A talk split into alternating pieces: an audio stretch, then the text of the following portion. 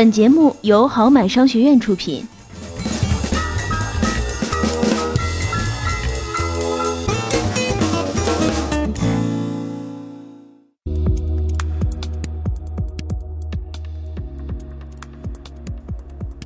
欢迎收听今天的绩点经济学，我是好买哥，我是比。近代史上一次次领导时尚潮流的是哪个群体呢？答案其实是失足妇女。而且啊，除了服饰潮流之外，中国人能够接受的照相机也靠啊各种失足妇女率先尝试。他们也是西式家具和电器的忠实推广者，并早早开始用外国香水尝试烫发吃西餐。以至于有人提倡妇女不在缠足时也寄望于失足妇女，盼她们率先放足，天下女子必将也会响应。很少有人知道啊，中国女澡堂的发端也与失足妇女有关。嗯，没错，中国公共澡堂的历史呢十分悠久。北京澡堂的历史最早可以追溯到元朝寺院僧人们开办的香水行。明朝永乐年间。北京开始出现正式的洗浴业，到了清代，澡堂子拓展到西直门、朝阳门一带，可女澡堂却姗姗来迟。直到一九一四年，北京才出现第一家女澡堂。嗯，没错，最早呢，澡堂只招待男人。一九一二年啊，北京政府宣布商业性女澡堂合法化，但只能开在烟花柳巷里。保守之人对这。保守的人对这件事儿大肆批评，可北京第一家女澡堂很快开张，名为润身女浴所，创办人名叫金秀清，是当时的京城名妓。当年的北京澡堂基本上是温热三池的模式，即有温暖热三个大池，休息厅呢设炕桌、茶具、横梁作为晾衣架。润身女浴所显然不会走这样的路子。因为它面向的是女性群体，除了有楼房和暖棚外，它还设有私密雅座和理发部。嗯，他学习的对象呢，绝不是老北京的澡堂，而是在清末新政后陆续进入北京的南堂。所谓的南堂与北堂相对应，是指模仿上海澡堂子兴起的南方澡堂。嗯，水池呢，由原先的砖砌改为白瓷砖砌。浴盆呢，也由木盆改为洋瓷盆，更加的干净舒服。电扇、暖气、沙发、软床等西式设备也被引入了。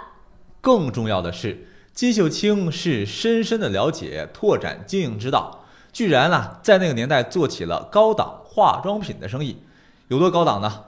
当时巴黎卖的最火的化妆品啊，这里也能见到。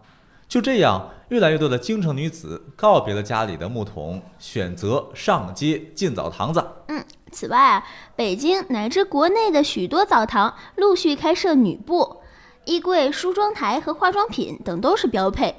再后来呢，官方主持大规模的女澡堂增建工程，使得女澡堂逐步成为平民化的公共空间。有网友 Niki 说呀。润身这个名字可真是文雅。嗯，我们的网友吴春林说：“如今引导时尚潮流的变成明星了。”哎呦，这句话说的可骂人了。近日啊，一位中国女留学生在美国突然发病，接受了心脏手术。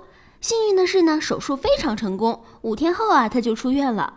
这位女生的妈妈当时无不感叹地说：“这美国的医疗技术和医院护理服务就是好，我们啊是幸运的。”嗯，然而几天后，当他们接到医院送来的账单之后，却吓得瘫倒在地。一份账单来自于医院，四十五万美元；另一份呢，来自于医生，一百一十六万美元。因为美国的医院和医生收费是分开计算的，两份账单加起来竟然要一百六十一万美元呐，约合人民币一千零五十二万。真是女儿进一次医院，北京两套房就没了。嗯，他表示自己女儿没买保险，所以医疗费用啊都自己承担。幸好孩子的爸爸能挣钱，所以啊可以负担。他爸爸确实挺能挣钱的啊，不过这北美的医疗确实挺贵的呀。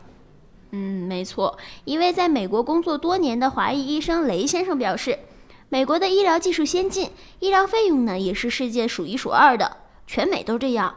做心脏手术要花费高昂的治疗费。这其实挺正常的。不过跟中国不一样的是，在美国都是先看病后交钱，哪怕手术费再贵，那也是一样的。没错，如果病人买了保险，那么医院会和保险公司协商处理；如果没有保险或者是保额不够，病人呢就可以签字确认无力支付，医院把账单邮寄给政府的相关部门。然后呢，政府会对病人进行调查。对于真的没钱的人，政府会拨款给医院帮助支付。嗯，号称免费医疗的加拿大，事实上并不对所有人免费，而且有了保险，看病不要钱，药费还是要自己出的，其实很贵的。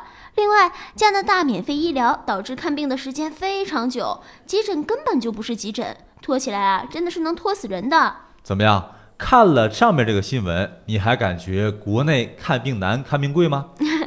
我们再来看下一条消息。近日啊，上海的网红餐厅“赵小姐不等位”被曝所有门店全部关闭了。赵小姐不等位这家餐厅，可能有的网友不知道，好买哥给大家普及一下。它呢，创立于二零一三年，几乎是一夜爆红。顾客为了吃他家一顿饭，排两个小时都是稀松平常的事儿。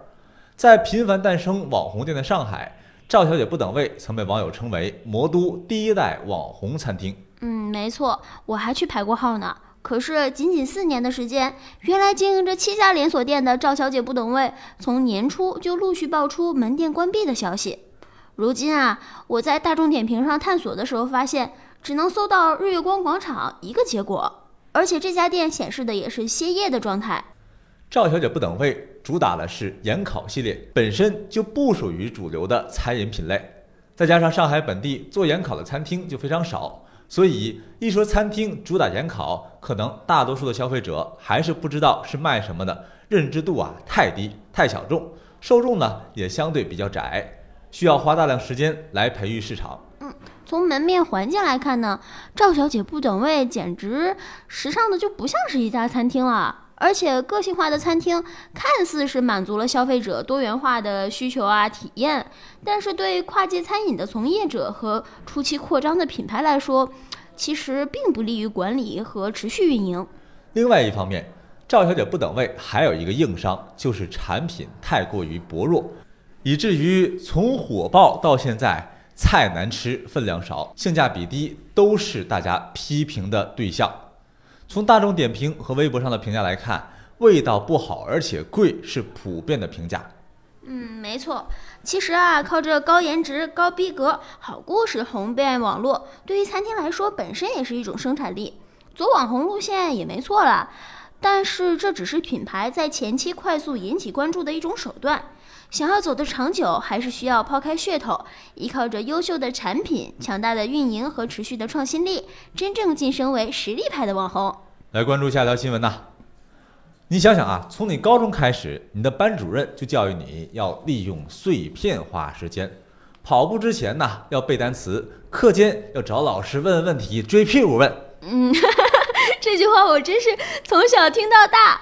可是碎片时间真的是这么有用的吗？想要利用碎片时间，其实你一定要先区分好你的时间到底是真正的碎片时间呢，还是你自己把时间给一不小心碎片化了？好，买哥举个例子，比如你在等车的时候拿手机回了个邮件，这叫利用碎片时间；而如果你在专注于赶写计划书的时候，不停打断自己看微博，这就叫做把时间碎片化了。嗯，如果你的时间是被自己碎片化的，我们建议你提高工作效率；而如果你是不知道真正的碎片时间怎么用的话，那我们就来教教你。